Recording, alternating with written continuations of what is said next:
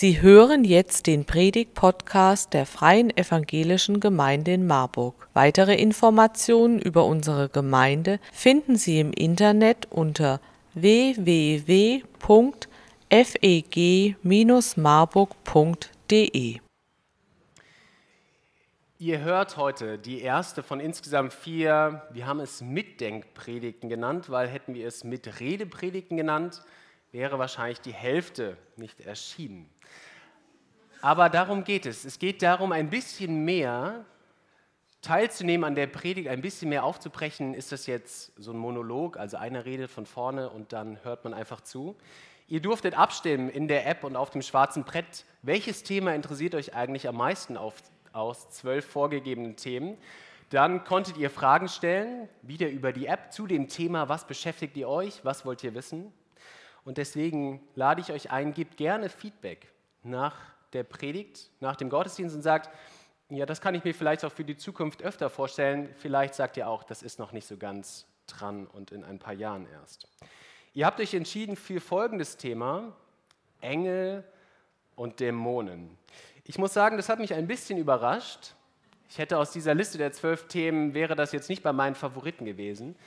Auf der anderen Seite kann ich das nachvollziehen. Mein Vater ist ja selbst Pastor und ich würde sagen, der wusste immer relativ genau, worüber predigt er. Aber irgendwann saßen wir mal am Mittagstisch, Dienstag, Mittwoch, Nachmittag, meine zwei Brüder und ich, und er sagte, sag mal, also ich habe für die Predigt in drei Wochen, ich habe noch keine Ahnung, worüber soll ich predigen, es gibt keine Predigtreihe, es steht nichts an. Gibt es was, worüber ich mal predigen soll?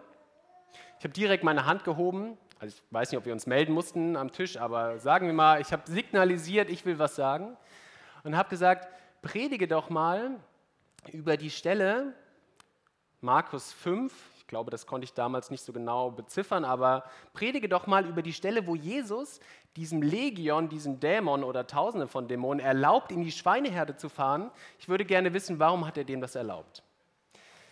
Mein Vater hat darüber gepredigt, aber danach nie wieder uns nach einem Wunschthema gefragt. Aber das eine Mal durfte ich das nutzen. Das heißt, ich kann nachvollziehen, dieses Thema fasziniert auf eine gewisse Art und Weise. Und meine Vermutung ist, es fasziniert, weil sich dieses Thema so an dieser Schnittkante, an der Grenze bewegt zwischen dem, was wir sichtbar wahrnehmen können, all das, was wir erfassen mit unseren Sinnen, das, was wir sehen, was wir erleben können, und dem, was vielleicht unsichtbar oder verborgen ist. Ein Fachwort ist Transzendenz, hinübersteigen. Ich würde sagen, es ist wie durch ein Schlüsselloch einer verschlossenen Tür zu schauen. Du kannst nicht da schon hinkommen, aber es gibt Momente, da kannst du durch das Schlüsselloch schauen und du siehst einen kleinen Ausschnitt von dem, was dahinter ist. Und so ist vielleicht das Thema Engel und Dämonen. Es ist so ein bisschen verborgen, ein bisschen sonderbar, vielleicht ein bisschen mystisch, aber es fasziniert uns Menschen. Kinder schon seit ihrer Geburt Dinge wie irgendwelche Wesen, Einhörner, wo man nicht so genau weiß, gibt es die oder nicht, vielleicht auch der Weihnachtsmann, aber auch uns Erwachsene. Uns faszinieren solche Themen im Verborgenen, in Filmen und in den Büchern, die wir lesen. Und ich denke, wir als gläubige Menschen, wir als Christen haben vielleicht noch mal einen besonderen Blick auf solche unsichtbaren Dinge. Paulus schreibt in 2. Korinther 4, Vers 18, er spricht da die Korinther an als Gemeinde, so wie ich euch jetzt anspreche, und er schreibt, wir, wir Christen, wir sehen nicht nur das Sichtbare, also das, was vor Augen ist, sondern auch das Unsichtbare. Denn was sichtbar ist, das ist vergänglich, das ist zeitlich, was aber unsichtbar ist, das ist ewig. Offensichtlich haben wir eine Ahnung davon, mindestens eine Ahnung, der eine oder andere vielleicht auch mehr oder weniger Erfahrung, aber eine Ahnung davon, es gibt ein Mehr, es gibt etwas darüber hinaus, über das, was wir mit unseren Sinnen wahrnehmen können. Eine erste Möglichkeit zum Nachdenken und zum Austausch. Ihr seht gleich vier Bilder und ich lade euch ein, das darfst du machen, wie das heute für dich passt. Entweder sagst du, ich denke für mich selbst drüber nach. Ich glaube, ein größerer Gewinn kann es noch sein, dreh dich nach links oder rechts zu deinem Nachbarn, zu deiner Nachbarin um und tausch dich mal eine Minute oder zwei über die Fragen aus, welches dieser Bilder, die ich sehe, passt eigentlich am ehesten zu meiner Vorstellung von Engeln und Dämonen? Womit kann ich am meisten anfangen?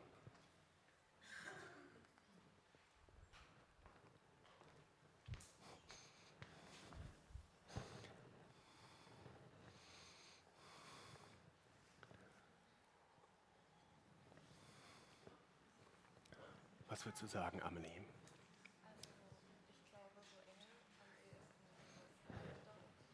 Das linke? Ich mache mal mein Mikro aus.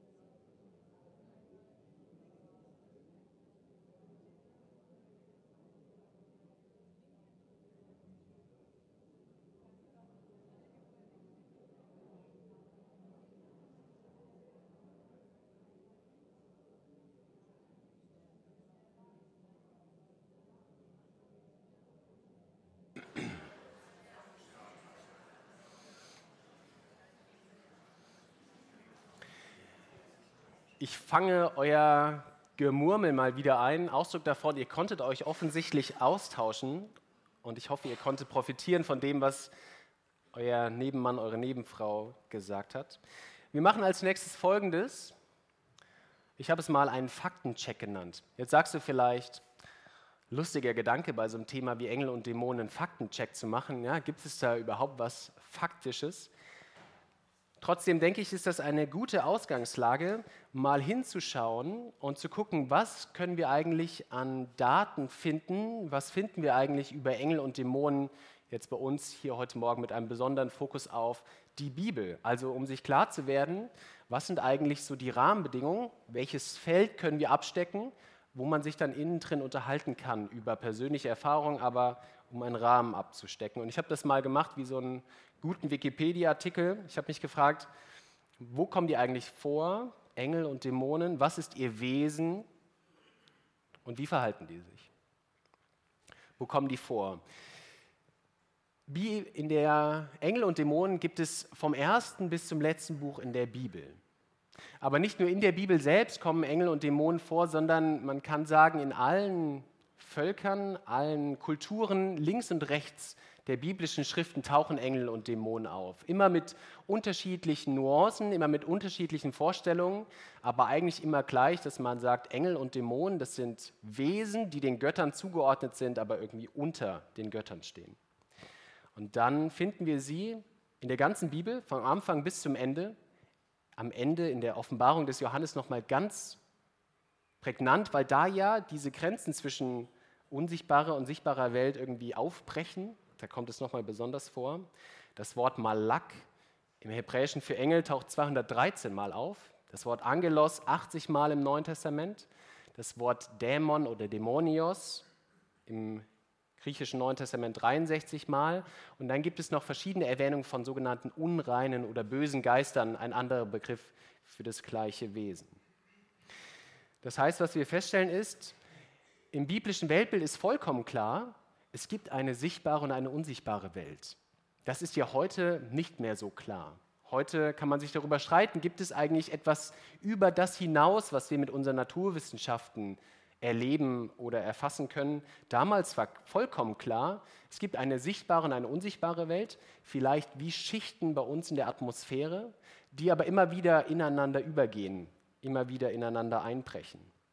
Jemand von euch hat gefragt, wo kommen eigentlich Engel und Dämonen her? Ja, wo war der Anfang? Wann war quasi das erste Mal Engel und Dämonen auf der Erde? Keine so leichte Frage, weil ich denke, die Bibel lässt manches gerade auch von dem Beginn der Welt im Dunkeln und auch dieses Thema ist eher im Dunkeln. Ich denke, man kann sagen, Engel als auch Dämonen, Engel sind Geschöpfe Gottes. Alles, was wir in dieser Welt finden, sind Geschöpfe Gottes. Wo aber Dämonen dann genau herkommen, ist aus meiner Sicht schwieriger zu beantworten. Es gibt einzelne Hinweise darauf, dass Dämonen gefallene Engel sind. Das finden wir bei verschiedenen Propheten, beim Propheten Jesaja und Hesekiel, auch im Buch Hiob. Allerdings sind diese Hinweise für mich viel zu schwammig, viel zu deutungsintensiv, dass ich sagen würde, da können wir von einem Fakt sprechen. Was ist das Wesen von Engeln? Das ist unterschiedlich. Wir finden unterschiedliche Engel. Wir lesen von sogenannten Cherubim oder Seraphim. Manche Engel und manche Dämonen werden uns mit Namen vorgestellt. Ihr kennt wahrscheinlich den Erzengel Gabriel oder den Erzengel Michael. Und wir lesen, und das denke ich ist wichtig wahrzunehmen, dass sich Engel und Dämonen beide am Ende und auch jetzt schon vor Gott verantworten müssen. Sie sind Gott Rechenschaft schuldig. Sie schweben, wenn das unsere Vorstellung ist, sie schweben nicht durch die Erde und machen und können tun und lassen, was sie wollen. Sie sind Gott der Rechenschaft schuldig, bereits jetzt aber auch beim Gericht. Aber Folgendes ist wichtig wahrzunehmen. Die Bibel, sie entwirft kein ganz klares Bild der Engel und auch kein ganz klares Bild der Dämonen. Es geht nicht darum, sie ganz genau zu erfassen, sondern Engel und Dämonen, sie sind ihrem Verhalten nachgeordnet. Engel, sie verstehen sich darüber oder wir sollten sie darüber verstehen, was sie tun. Mal ein Vergleich. Ich würde sagen, Engel sind wie so ein Sondereinsatzkommando der Bundespolizei oder der Bundeswehr. Da weißt du auch nicht, wer sind die einzelnen Personen, aber du kennst ihren Auftrag, vielleicht auch nicht bei einem Sondereinsatzkommando, aber die kriegen einen Auftrag, dann gehen sie rein, erledigen ihren Job und gehen wieder raus. Und es geht darum, dass eine Sache erledigt werden muss. Es geht weniger darum, wer sind eigentlich die einzelnen Personen. Darum geht es. Das Verhalten steht im Vordergrund. Sie haben einen Auftrag und darüber definiert sich warum sie da sind. Aber was tun sie dann eigentlich? Was ist das Verhalten von Engeln? Ich würde gerne drei Sachen herausstellen. Was machen eigentlich Engel in aller Kürze? Erstens, sie verherrlichen Gott. In Jesaja 6 lesen wir das einzige Mal in der Bibel von diesen Seraphim. Und was machen sie? Sie besingen Gott. Sie singen: Heilig, heilig, heilig ist der Herr Gott Zebaoth. Und das, was die Engel im Himmel machen, ist, sie singen und sie loben und sie preisen Gott. In Heerscharen, Tausende, Zehntausende von Engeln im Himmel. Und was tun sie? Sie loben Gott. Das Zweite, sie kämpfen für Gott. Wir werden im letzten Teil auf Epheser 6 kurz blicken. Und da stellen wir fest, Engel sind auch Krieger. Sie kämpfen für Gott und sie kämpfen für Menschen. Und das Dritte ist, Engel bezeugen Jesus Christus. Das Wort Engel bedeutet Bote und es ist nicht ausschließlich nur für diese himmlischen Wesen, die wir uns oft mit Flügeln vorstellen, reduziert, sondern es gibt Engel, Boten im Neuen Testament, die offensichtlich nur Männer sind, nur Männer, nur Menschen sind. Johannes der Täufer hat Engel und damit übersetzt man dann aber Boten. Aber es macht deutlich, Sie haben einen Auftrag, nämlich Jesus Christus zu verkünden. Und das ist uns, wird uns insbesondere bewusst, wenn wir uns die Lebensgeschichte von Jesus anschauen, wenn wir uns fragen, wer hat eigentlich auf Jesus hingewiesen, bevor er da war, und wer hat eigentlich den Leuten, den Menschen gesagt, wo geht Jesus hin, nachdem er wieder weg war? Jeweils Engel. Engel kündigen die Geburt Gottes an gegenüber Maria, gegenüber Elisabeth. Da kommt jemand. Die Engel auf dem Felde sagen es den Hirten. Und wer sitzt da im Grab und verkündet, Jesus Christus ist nicht hier, ihr sucht an der falschen Stelle, er ist auferstanden, auch wieder Engel. Sie loben Gott, sie kämpfen für Gott und für Menschen und sie bezeugen ihn. Und wenn man sich dann fragt, was machen eigentlich Dämonen, dann würde ich sagen, das kann man ganz einfach mit dem Gegenteil beantworten. So wie die Engel etwas aufrichten, stellt euch einen Turm aus Bauklötzen vor oder ein Lego-Haus. Die Engel, sie richten etwas auf, und die Dämonen sind so in dem Bild gesprochen wie das Kind, was quasi während das eine was aufbaut, das andere immer wieder versucht, es umzuwerfen. Das, was die Engel aufrichten, versuchen die Dämonen wieder einzureißen. Die Engel, sie loben Gott, die Dämonen, sie verspotten Gott. Engel kämpfen für Gott und Menschen, Dämonen kämpfen gegen Gott und Menschen. Und Engel bezeugen Jesus Christus, Dämonen hingegen leugnen ihn. Das bedeutet nicht, dass sie nicht wissen, dass er Gottes Sohn ist. Es ist sehr erstaunlich, zutiefst erstaunlich, dass wenn Jesus auf Menschen trifft, dann brauchen sie eine lange Zeit, um zu verstehen, dass er Gottes Sohn ist. Wenn Jesus auf Dämonen trifft, dann wissen die sofort, du bist Gottes Sohn. Das heißt, sie wissen, wer es ist, aber sie verleugnen ihn. Sie sagen, ihr braucht nicht an Jesus Christus zu glauben, ihr braucht nicht an Gott zu glauben. Das, was zählt, sind euer eigener Egoismus oder die Anbetung von uns Dämonen. Ihr habt was gehört zur Herkunft, zum Wesen und zum Verhalten und ihr dürft nochmal euch austauschen. Einen kurzen Zwischenstand. Was war gerade für dich neu und was ist noch offen geblieben? Was hast du gerade entdeckt für dich, was du noch nicht wusstest? Und welche Fragen hast du auch noch? Weil heb dir diese Fragen auf, um dann zu gucken, werden die eigentlich geklärt bei den drei biblischen Impulsen, die ich am Ende setzen will? Oder muss ich die vielleicht nachher auch nochmal im 1 zu 1 Gespräch stellen? Deswegen nochmal kurz Zeit, entweder dich selbst zu fragen oder dich mit den Personen links und rechts auszutauschen.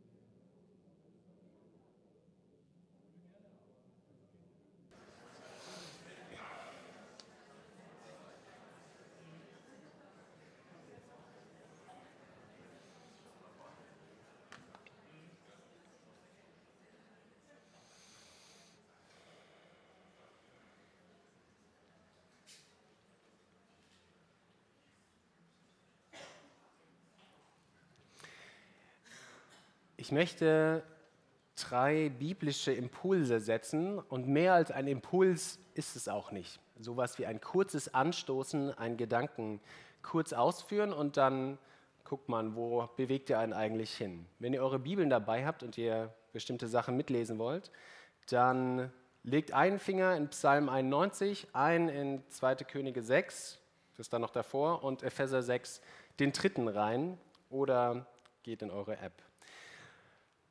Psalm 91 ist ein, ich würde sagen, man könnte sagen, ein kämpferischer Psalm. Ein Psalm, wo jemand beschreibt, in tiefster Krisenzeit habe ich einen Gott, der für mich kämpft. Und ich glaube, das knüpft an das an, was wir in unserem Leben erleben, weil wir kennen diese Krisenzeiten. Wir kennen Krisen im ganz großen Kontext, aber ich glaube, wir kennen auch unsere persönlichen Krisenzeiten. Und genau so etwas erlebt der Psalmbeter und er macht in diesem Psalm Folgendes. Er sagt, trotz der Krise weiß ich, mein Gott ist da. Und nicht nur, dass er da ist, er sagt, mein Gott kämpft für mich. Er beschreibt das in ganz vielen Bildern. Gott als eine Burg, der Schutz vermittelt.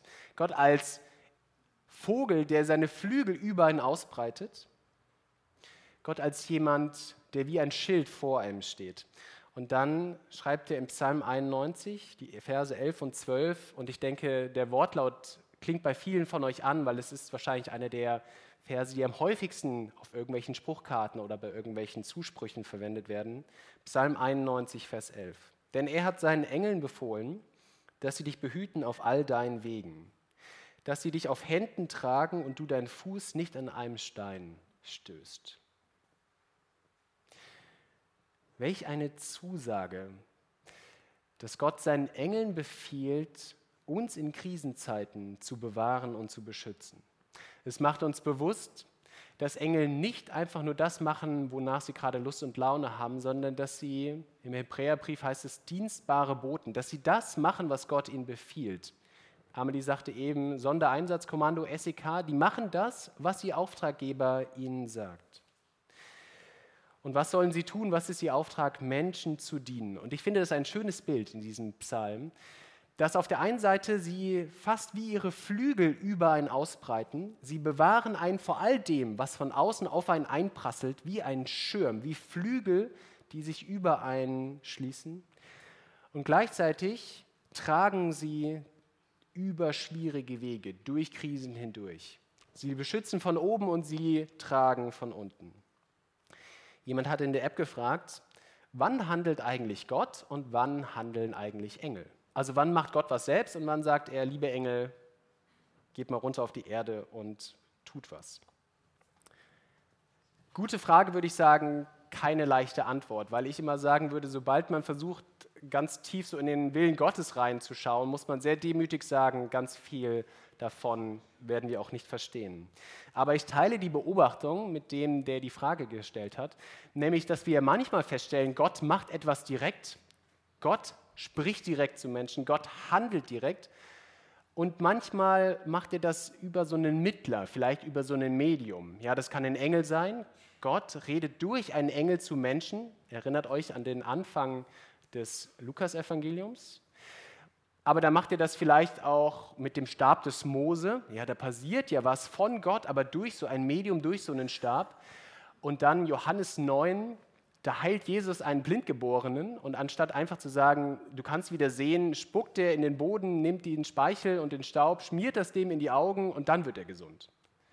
Und man kann sich fragen, ja, wann eigentlich das eine und wann das andere? Und meine Vermutung ist folgende, wie gesagt, eine Vermutung. Ich glaube, Gott liegt daran, dass wir ihn ganz grundsätzlich verstehen können. Es gibt manche schwierige Aussagen aus meiner Sicht zu dem Inhalt von Gleichnissen. Warum eigentlich Gleichnisse? Aber trotzdem bin ich davon überzeugt, Gott will ganz grundsätzlich, dass wir Menschen verstehen können, wie er handelt, um dann zu verstehen, wie Gott ist. Und mir persönlich, ich weiß nicht, wie euch das geht, wenn ihr euch entscheiden müsstet, Gott redet zu euch, das wäre quasi Gesetz, ihr dürft wählen, der spricht durch einen Engel, der vielleicht ein halbwegs menschliches Wesen hat, zu dir, oder du hörst so direkt Gottes Stimme, die uns dann wie ein Erdbeben, wie einen Sturm, wie einen Orkan um die Ohren fegt. Ich für mich würde sagen, beides wahrscheinlich furchteinflößend, aber ich nehme lieber den Weg über die Engel. Ja, dann würde ich wahrscheinlich sagen, dann kann ich besser verstehen, was Gott sagt und dann bietet sich vielleicht an, ein Mittler, ein Medium dazwischen zu haben. 2. Könige 6, ein wahrscheinlich weniger bekannter Text. Was passiert da? Die Aramäer, sie greifen Israel an und sie haben ein Problem, das ist fast schon ein humorvolles Problem, dass die Israeliten haben ihren Propheten Elisa und Elisa weiß immer, wo greifen die Aramäer an und sagt den Israeliten, die kommen jetzt von da und dann haben die Aramäer keine Möglichkeit anzugreifen. Und dann sagen die, okay, was müssen wir machen? Wir müssen halt erstmal Elisa fangen und dann können wir unsere Angriffe führen. Und dann kommt das ganze Heer der Aramäer und umzingelt Elisa und seinen Diener. Die sind irgendwo auf dem Feld und wachen eines Morgens auf und sehen die ganzen Soldaten um sie herum. Und der Diener von Elisa sagt, was sollen wir tun? Er verzweifelt, weil er sagt, wie sollen wir jemals hier wieder rauskommen? Und Elisa scheint ganz entspannt zu sein, weil er sagt, warum? Warum sollten wir uns fürchten? Ja, auf unserer Seite stehen doch genauso viele Leute, noch mal deutlich mehr als bei den anderen. Und dann betet er folgendes, 2. Könige 6, Vers 17. Und Elisa betete und sprach, Herr, öffne ihm die Augen, dass er sehe. Da öffnete der Herr dem Diener die Augen und er sah. Und siehe, der Berg war voll feuriger Rosse und Wagen um Elisa her. Um sie herum gibt es einen inneren Kreis aus Engeln, der sie vor aller Gefahr nach außen abschirmt. Jemand hat in der App gefragt, wie kann ich eigentlich Engel erkennen? Also wenn ich davon ausgehe, es gibt sie und sie handeln, aber wie kann ich eigentlich erkennen, wann und wie sie handeln? Ich glaube, die erste Antwort ist, wenn wir das erkennen, ist es ein Geschenk Gottes. Es ist Gnade von Gott, wenn wir mehr von seinem Handeln sehen und verstehen dürfen. Und das Zweite ist, ich glaube, wir müssen für uns erkennen, auch wenn wir diese Engel nicht sehen, auch wenn wir nicht immer sagen können, das war ein Engel, handeln sie trotzdem. Ich gebe euch mal ein Beispiel. Als unser Sohn Benjamin in Siegen im Krankenhaus geboren wurde, war das im wahrsten Sinne des Wortes eine schwierige Geburt. Und Annika und ich sind an Grenzen unserer Kraft gekommen und unser Eindruck war auch, auch die drei Ärzte und drei Hebammen im Raum wussten auch irgendwann nicht mehr weiter.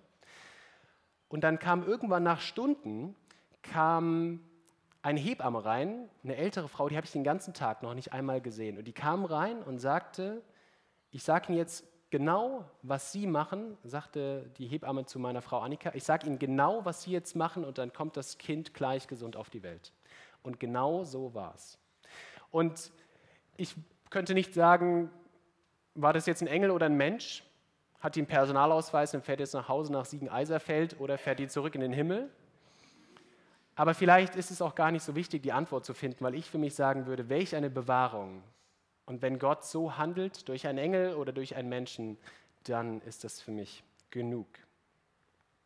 Und dann ein letzter Impuls, Epheser 6.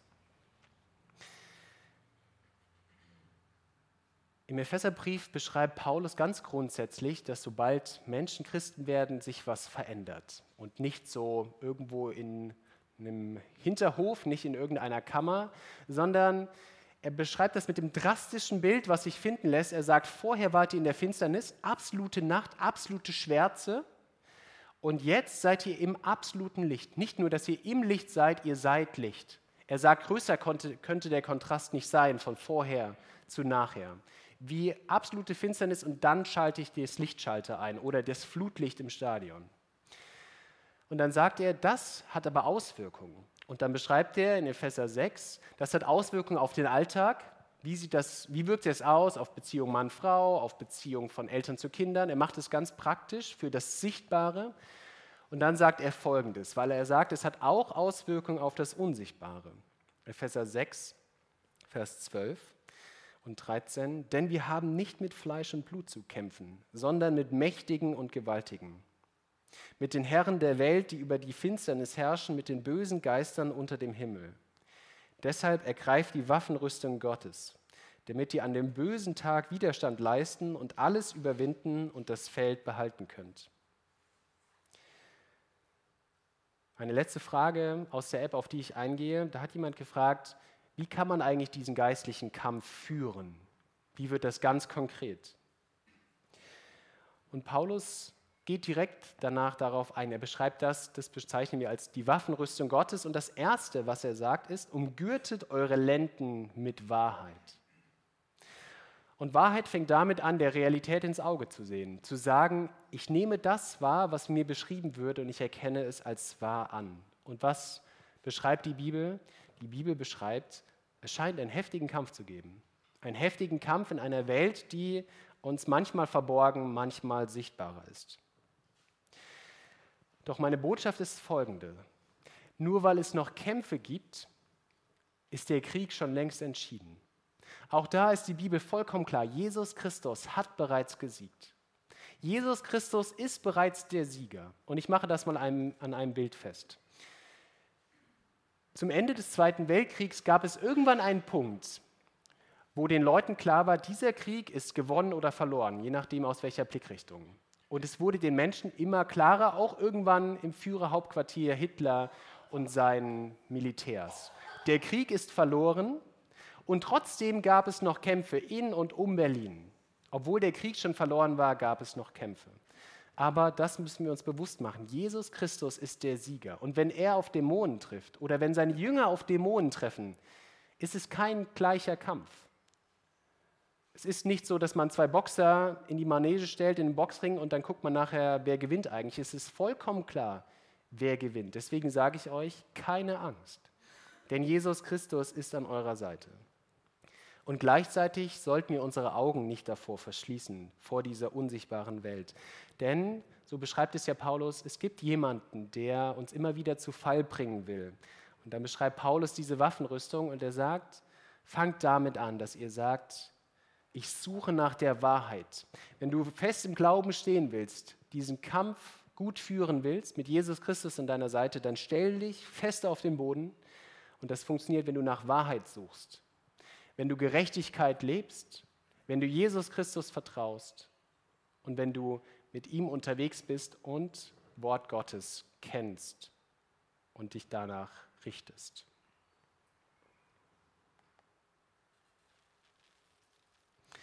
Engel und Dämonen, ihr merkt, noch nicht alles dazu gesagt, nur manche Impulse, aber vielleicht hat es manches angeregt. Und ich mache dir Mut, komm gerne mit Menschen darüber ins Gespräch. Nach dem Gottesdienst, zu Hause beim Mittagessen, du kannst auch gerne für einzelne Fragen mich ansprechen oder Menschen, von deren Rat du profitierst. Amen.